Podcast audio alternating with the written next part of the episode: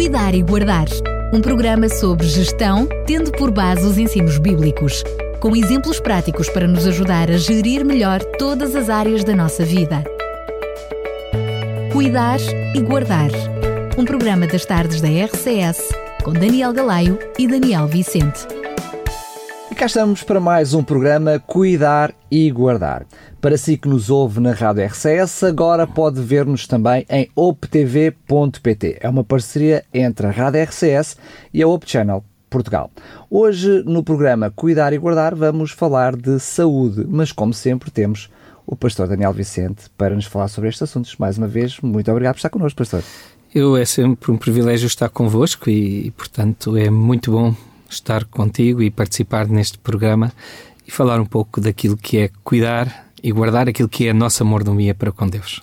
Em alguns programas falamos sobre cuidar, noutros programas falamos sobre guardar. Já vimos aqui a diferença. E alguns em guarda, cuidar e guardar. Que é, o, que é o caso de hoje, não é? é Quando falamos sim, um da pouco. saúde, acontece as duas realidades, cuidar sim. e guardar. Mas eh, provavelmente antes mesmo de, de, de, avançarmos para o tema de hoje e olhar o que é que a Bíblia nos diz, este é o princípio do programa, o que é que a Bíblia nos diz sobre cuidar e guardar, sobre a saúde, os aspectos da saúde, talvez se calhar um pouquinho antes falar porque é que este é um assunto importante para a Igreja Adventista de sétimo dia, não é? Bom, é um assunto importante para a Igreja Adventista porque uh, a Bíblia nos fala uh, com frequência daquilo que é a nossa responsabilidade em relação também à, à, maneira como cuidamos da nossa saúde, como cuidamos do nosso corpo, como vamos ver ao, ao longo do programa de hoje. E, efetivamente, acabamos por uh, nos aperceber que não só é importante por ser importante, mas é importante porque se comprova que uh, os adventistas do sétimo dia, com a sua mensagem de saúde, uh, têm despertado a atenção de, de estudos uh, sobre aquilo que é a expectativa de vida nos adventistas e, e um estudo feito na, na década de 90 Uh, demonstrou junto de adventistas de Loma Linda, uma região uh, considerada uma região azul nos Estados Unidos, precisamente por a qualidade de vida que as pessoas ali têm e, e, e a sua saúde, a sua longevidade, e chegou-se, uh, portanto, com esse estudo à conclusão que, em média, os adventistas vivem mais seis anos que a população em, em geral. Uh, isto nos Estados Unidos. E estes eh, resultados foram amplamente divulgados recentemente, recentemente, seja em 2005, portanto há, há 10 anos, aproximadamente há 10 anos atrás, também houve uma reportagem na National Geographic que falava de, da longevidade eh, e que citava três grupos eh, estudados, entre eles os Adventistas de Loma Linda, e também aí foram eh, eh, foram os resultados bastante conclusivos em relação à expectativa de vida e à saúde dos adventistas. Portanto, só temos a agradecer a Deus ele nos ter dado esta visão bíblica de que é importante também aquilo que, que comemos, ao contrário do que dizem às vezes eh, outras pessoas e eh, outros cristãos, nós consideramos que efetivamente é importante aquilo que comemos, eh, mas não só aquilo que comemos, portanto, tudo na nossa vida é importante, mas claro, estamos Esta a falar na a saúde tem a ver muito com, uh, com aquilo que ingerimos, com o estilo de vida também. É verdade que to, na, todos os programas que temos feito a noção do cuidar e guardar uh, tem por detrás um princípio claro, que é o princípio de mordomia, de que aquilo que temos não é nosso, que Exato. é, uh, portanto, de Deus e que Deus nos dá o privilégio de gerir. Uh, nesta questão da saúde, aplica-se também o mesmo princípio, não é? Aplica-se o mesmo princípio porque Deus foi o Criador. Ele criou-nos o nosso corpo e, e, portanto, tal como um construtor de um veículo, enfim, mal comparado, evidentemente, a ilustração serve para o que serve. É evidente não estou a comparar uh, Deus a um construtor de, de uma máquina, não somos uma máquina, somos muito mais do que isso, somos um ser vivo criado à imagem e semelhança de Deus.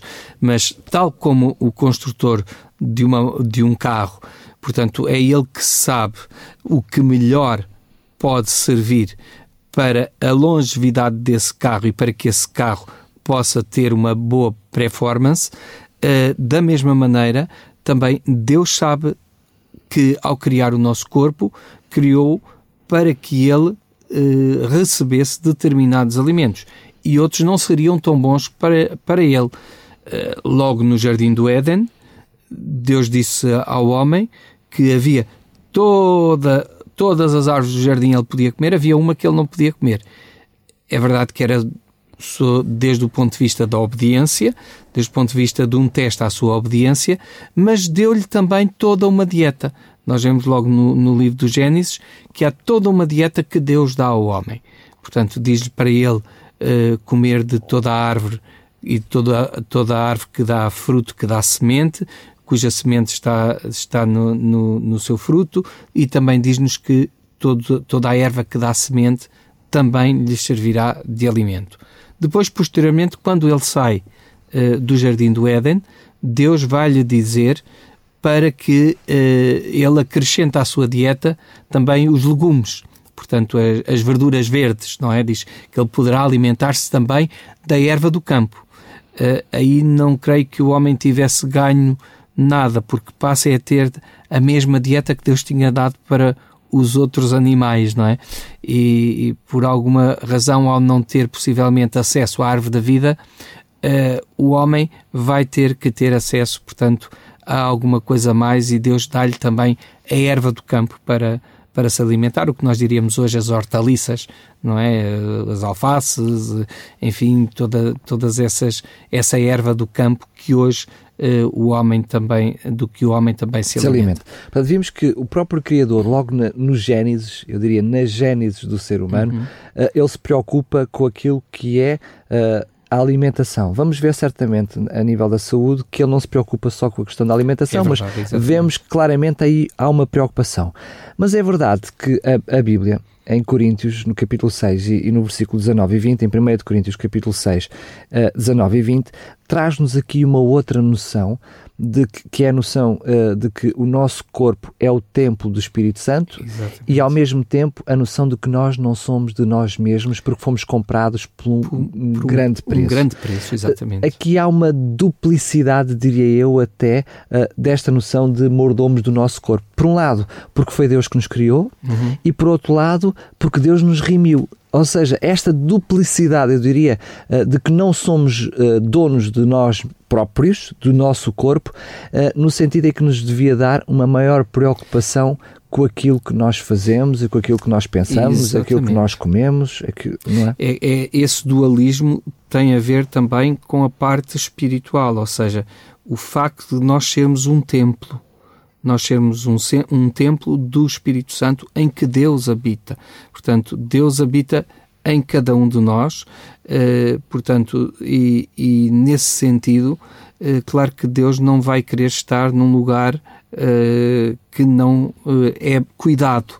Eh, nós vemos isso no santuário israelita, eh, tudo era feito para que houvesse não só higiene, mas que todas as coisas fossem devidamente limpas e que tivessem devidamente cuidadas. As coisas de Deus são coisas santas e nós devemos cuidar delas. Cuidar do nosso corpo é cuidar também desse templo do Espírito Santo.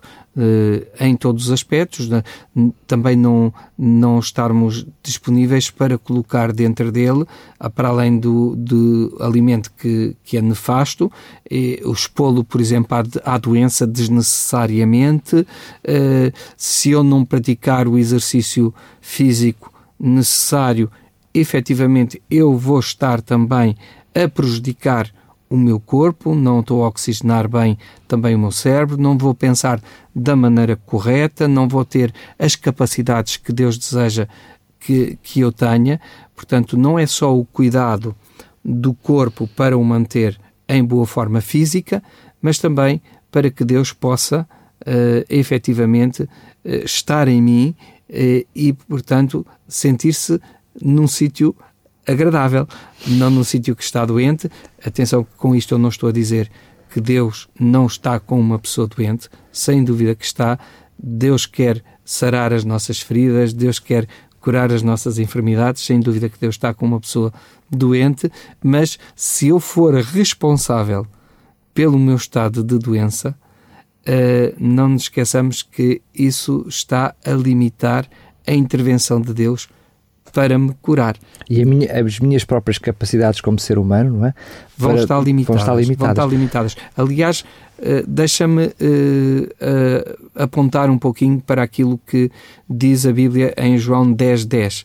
Eu vim para que tenham vida e a tenham em abundância. Mas quando Jesus diz isto, diz-nos também que há outro que está interessado em destruir e roubar e matar. Ora, que eu saiba matar, isso acontece precisamente porque há alguma coisa que não está bem no nosso corpo. Portanto, há alguém que está interessado em destruir-nos, em destruir-nos fisicamente e em destruir-nos espiritualmente.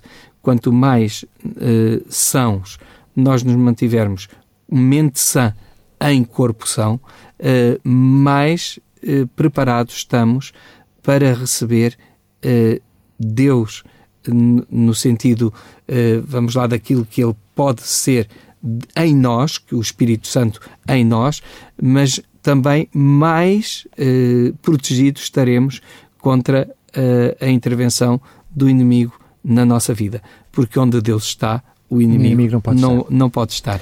Esta é uma noção muito contrária uh, à noção que uh, no meio cristão ao longo dos anos se veio desenvolvendo e sobretudo nos primeiros, nos primórdios uh, cristãos, que o corpo era a parte carnal, era a parte do pecado, era a parte do mal, Exatamente. e a parte espiritual era a parte que pertencia a Deus. Tanto que nós hoje ainda conhecemos situações de autoflagelo, de castigos Sem infligidos ao corpo, no sentido de que o corpo não importa, uh, uh, o que importa é a parte espiritual. Mas o pastor está-nos a trazer uma, uma noção de que para que realmente tenhamos uma parte espiritual sã, precisamos igualmente de honrar o nosso corpo e ter um corpo são. Sem dúvida. É, essa é a perspectiva que a Bíblia sempre nos, no, nos apresenta.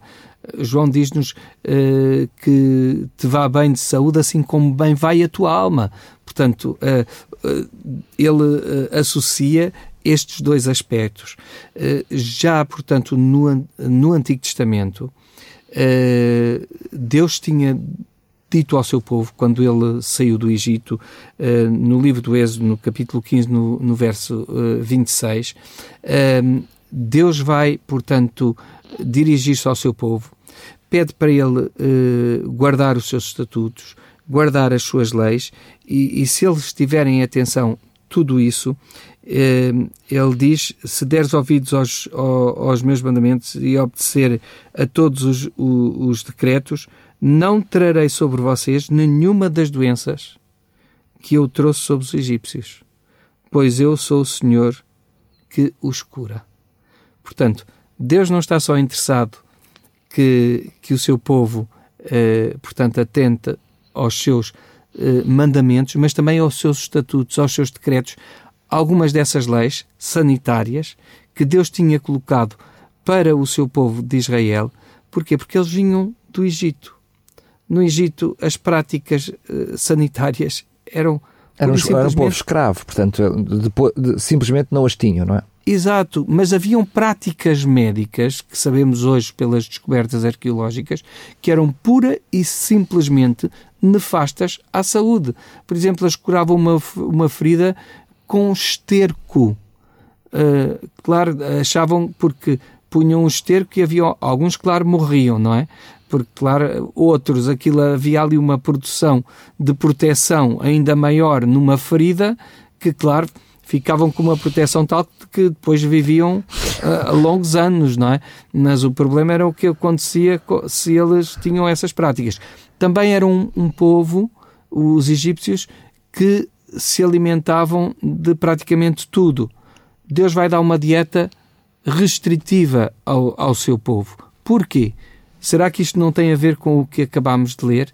Eu sou o Senhor que vos cura. Ou seja, tenham atenção, uh, portanto, eu não vou trazer nenhuma das doenças que vieram sobre os egípcios, porque eles estavam a viver e a, e a alimentar-se de forma diferente daquela que os egípcios viviam e de forma diferente daquela que os egípcios se alimentavam. A viver uma espiritualidade também diferente, e, e já vamos ver isso mais à frente, porque a confiança em Deus também tem a sua importância, segundo a sua palavra.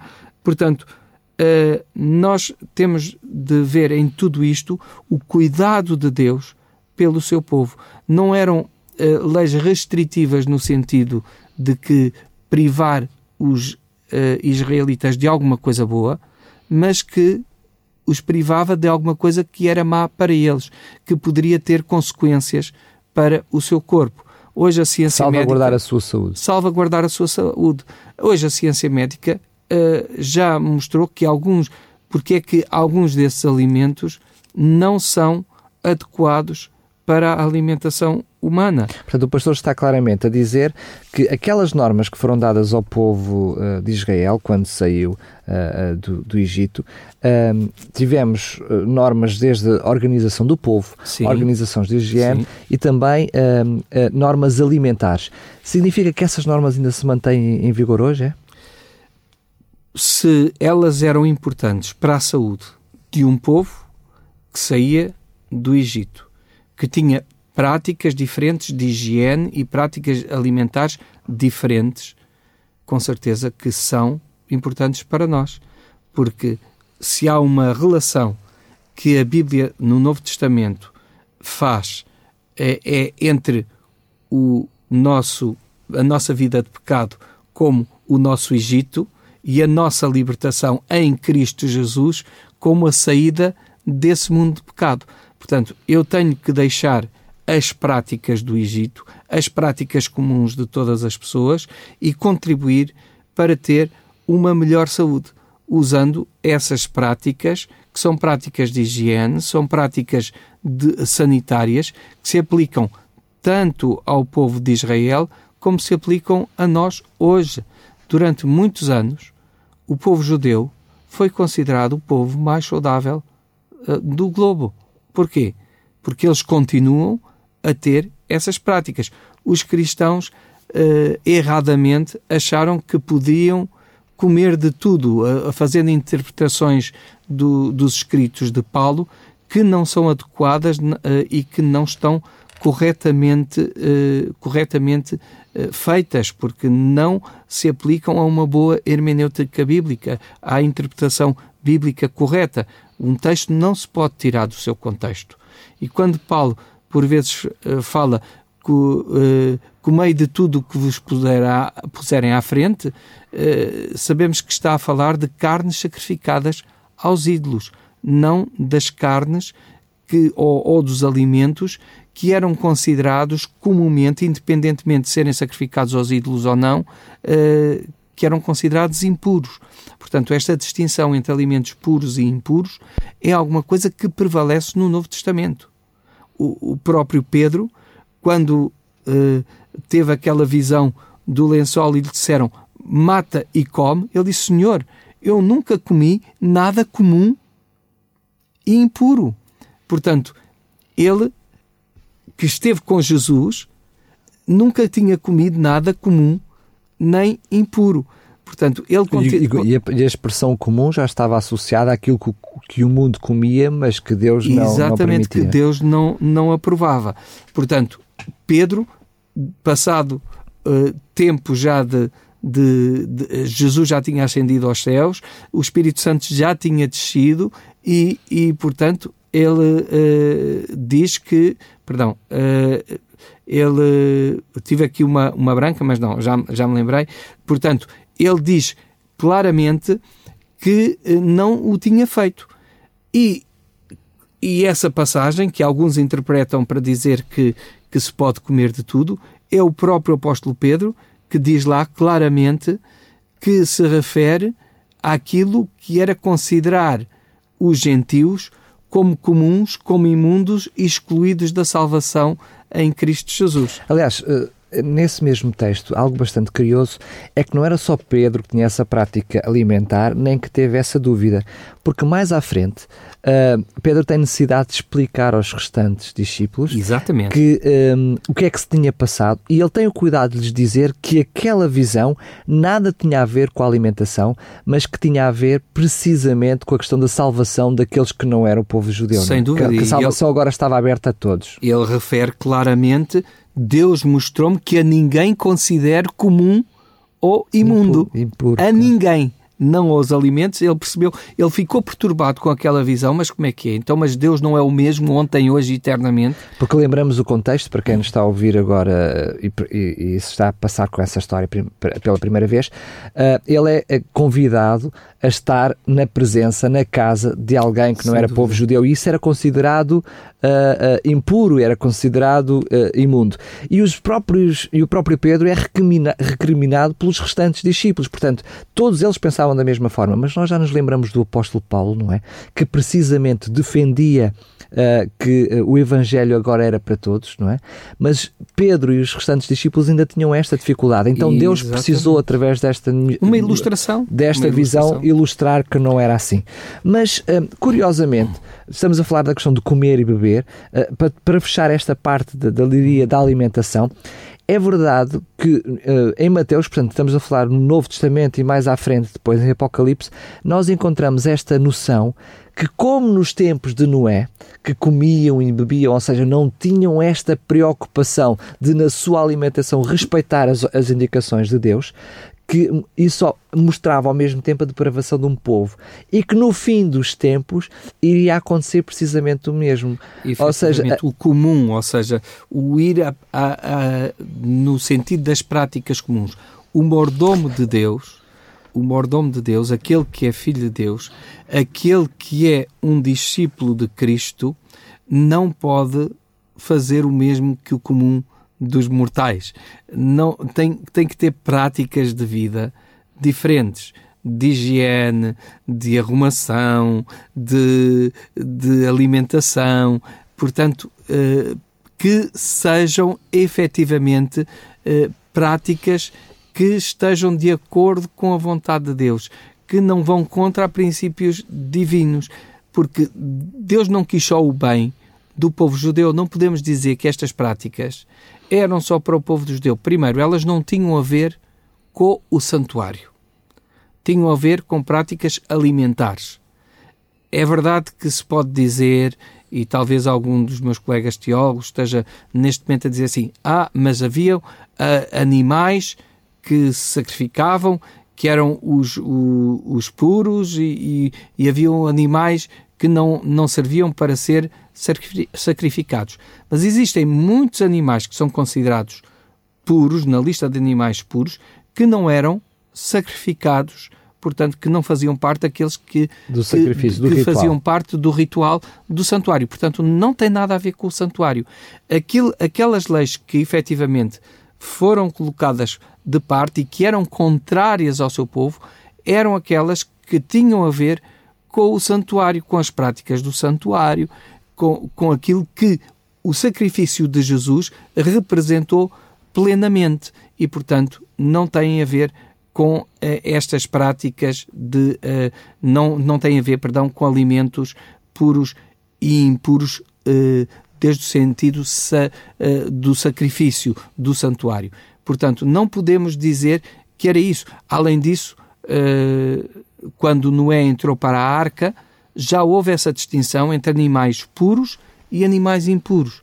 Portanto, e entravam um par dos animais uh, uh, impuros. impuros, enquanto que dos animais puros entraram sete pares de animais. É curioso que a história, uh, pelo menos na gíria comum, tratou de, de, pelo menos de uma forma mais pública, mudar a história para que fosse um par de cada, mas não é isso que é bíblico. Não é isso é? que diz a Bíblia, exatamente. Mas ao, ao fazer, é, ao fazer com alguma sete intenção. pares no, dos, dos, do, aqueles que eram puros, enquanto que só um par dos, dos impuros. Agora sim, para terminarmos esta questão da alimentação, porque uh, sobre a saúde não, a, a, Bíblia não nos fala só sobre questões da alimentação, mas é verdade que há um texto em Romanos 14 que nos traz a ideia que a comida não deve ser uh, motivo de ofensa e separação entre irmãos. E muitas vezes esse texto também é usado para dizer que podemos comer aquilo que queremos e que nos apetece, mas não é de todo assim. Né? Repara que o texto diz entre irmãos. Entre irmãos já se sabia o que era puro e o que era impuro. O próprio, o, próprio, o próprio apóstolo Paulo diz que Moisés já o têm, o livro, aliás, o, o livro dos Atos tem, tem os, refere isso, portanto, tem Moisés todos os dias na sinagoga, já, sabe, to, já sabem aquilo que, que Moisés diz. Portanto, nós, nós temos esse, essa referência a que as pessoas continuavam a ter em conta os escritos de, de Moisés e aquilo que Moisés tinha, eh, portanto, tinha, tinha escrito. E, portanto, é entre irmãos, os irmãos sabiam aquilo que podiam comer e aquilo que não podiam, que não podiam comer. Eh, mesmo os que vinham de fora, automaticamente iam se apercebendo das práticas dos cristãos, e não esqueçamos que os primeiros cristãos eram judeus, antes de serem cristãos, tinham sido judeus e continuaram com as mesmas práticas. Já mencionámos aqui a questão do, do, que, Pedro, do que Pedro disse. Portanto, entre irmãos, não, não haja divisão com o comer, porque havia uns que aceitavam, e, e está claro na, na, nas epístolas de Paulo que ele está a falar de, de alimentos sacrificados aos ídolos. Havia irmãos que consideravam que não podiam comer nada que fosse comprado uh, no mercado, porque as pessoas antes de levarem para o mercado sacrificavam aqueles produtos aos ídolos. E então, como sacrificavam esses produtos aos ídolos, e até chegou a dizer: Olha, alguns só comem legumes. Porquê? Porque os legumes não eram sacrificados aos ídolos, eram sempre sacrifícios animais que os romanos faziam e, e que os pagãos faziam a, aos ídolos.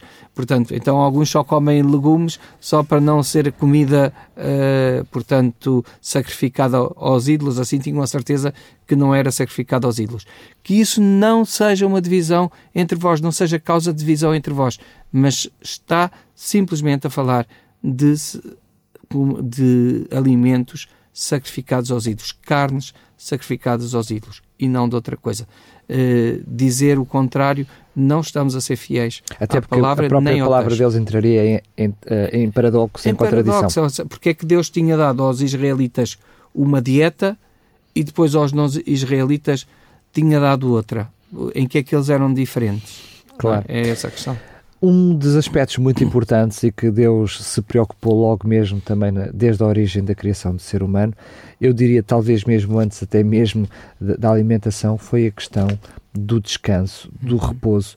Uh, eu diria do repouso também de uma forma mais integral, porque estamos a falar também de repouso mental e repouso físico. Um, portanto, isso é algo para quem quer ter saúde que também não deve descurar. Não, não se deve descuidar, porque uh, também a palavra de Deus nos diz que, em Provérbios, que há tempo para tudo debaixo do céu. Perdão, livro Provérbios não, Eclesiastes. Portanto, há tempo para tudo debaixo do céu. Portanto, e, e há tempo também para trabalhar, mas há tempo também para descansar.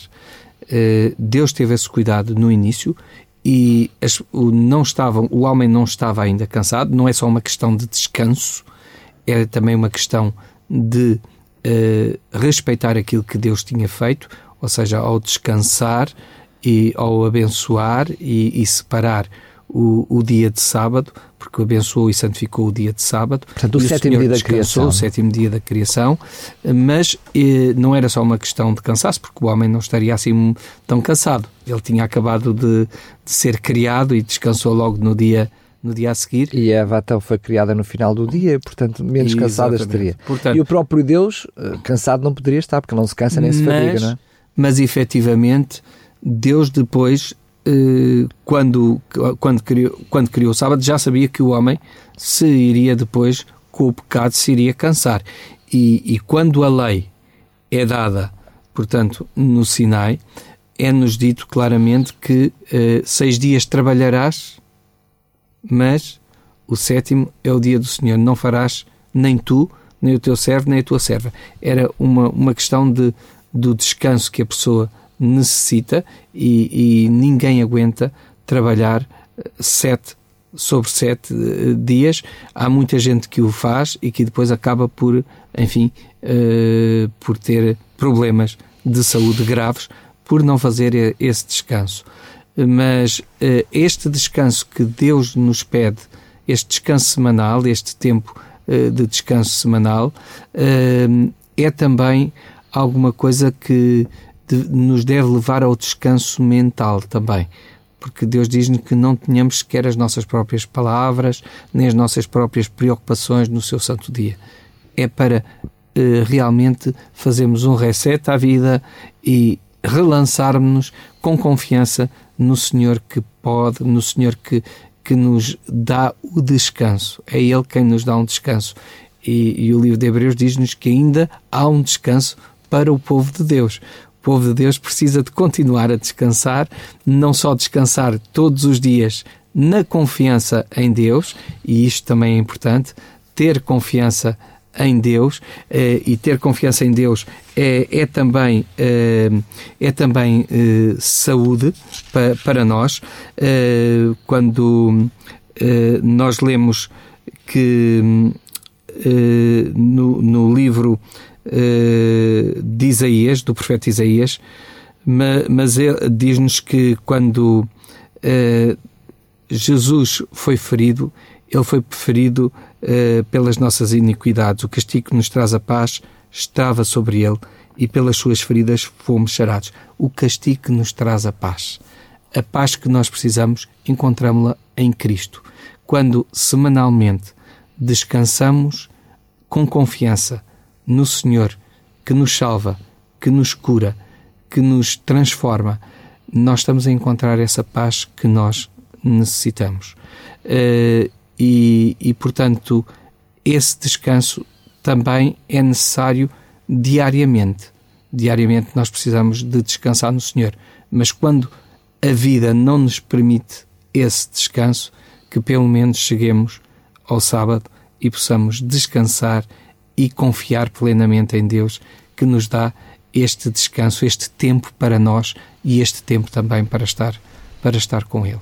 Já falámos aqui, portanto, na questão da alimentação, já falámos na questão uh, uh, do descanso, também uh, barra esse descanso também a confiança, mas um, quando nós falamos em uh, ter mais vida, mais qualidade de vida, ou até se quisermos, quando eu falo, uh, quando me estou a referir a mais vida, estou a falar precisamente mais anos de vida, uh, não estou-me a referir só em mais vida no sentido de qualidade de vida, mas e também, mas há um texto, Provérbios 3, 1 e 2, que uh, tem uma expressão muito engraçada e bastante curiosa para quem quer acrescentar aos seus dias. Diz: Filho meu, não te esqueças dos meus ensinos no teu coração.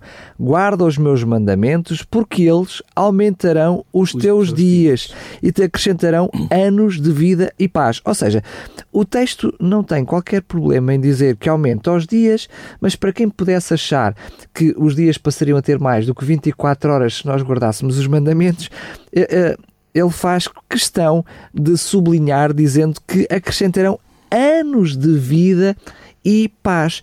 Esta noção bíblica de que guardar a lei de Deus, guardar os mandamentos de Deus, não nos traz só mais vida, mas melhor qualidade de vida com paz. É uma noção que muitas vezes não está presente nas nossas mentes. Mas deveria estar, porque Deus deseja precisamente uh, que o efeito que o guardar a sua lei, o andar segundo a sua vontade em todos os aspectos da nossa vida, o sermos efetivamente daqueles que guardam no seu coração aquilo que Deus lhe, lhes tem transmitido, que cuidam em fazer exatamente com a ajuda de Deus, com a sua direção, o que Ele pede de cada um de nós, esses podem ter melhor vida. Eh, porque, primeiro, não estão tão preocupados nem tão ansiosos. Eh, é por isso que também depois o Novo Testamento nos diz eh, que lancemos sobre ele toda a nossa ansiedade, porque ele tem cuidado de nós. Porque a ansiedade desgasta. A ansiedade diz-nos também que, se por um lado o coração bem disposto é um remédio eficaz, o espírito abatido resseca os ossos, diz-nos Provérbios 17, 22. Portanto, é nesse sentido. Portanto, quando nós estamos eh, não tão preocupados, não tão ansiosos, quando nós eh, não estamos em conflito com Deus, e portanto isso também é importante, e, e, e nem em conflito com os outros, nem em conflito connosco mesmos, mas estamos eh, em paz então essa, essa paz, essa serenidade que nos dá o estarmos em paz com os outros, em paz com Deus e em paz connosco mesmos, porque temos consciência que estamos uh, no caminho que Deus pôs diante de nós e, e que não estamos a, a ir no caminho de, das lutas internas connosco mesmo ou, ou com os outros ou com Deus, então nós podemos ter essa, essa vida mais abundante porque eh, o que está diante de nós é um quadro favorável a essa vida abundante, a esse acrescentar de anos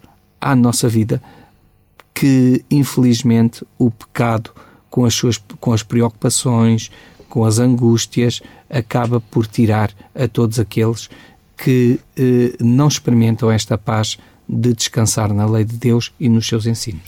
Aqui ficamos então com mais algumas ideias e uma noção bastante clara de que também como mordomos do nosso corpo, ou seja, não é nosso, pertence a Deus, mas devemos cuidar dele, devemos uh, ter todos os cuidados para que uh, ele possa ser um corpo saudável e um lugar aprazível para a presença do Espírito Sim. Santo.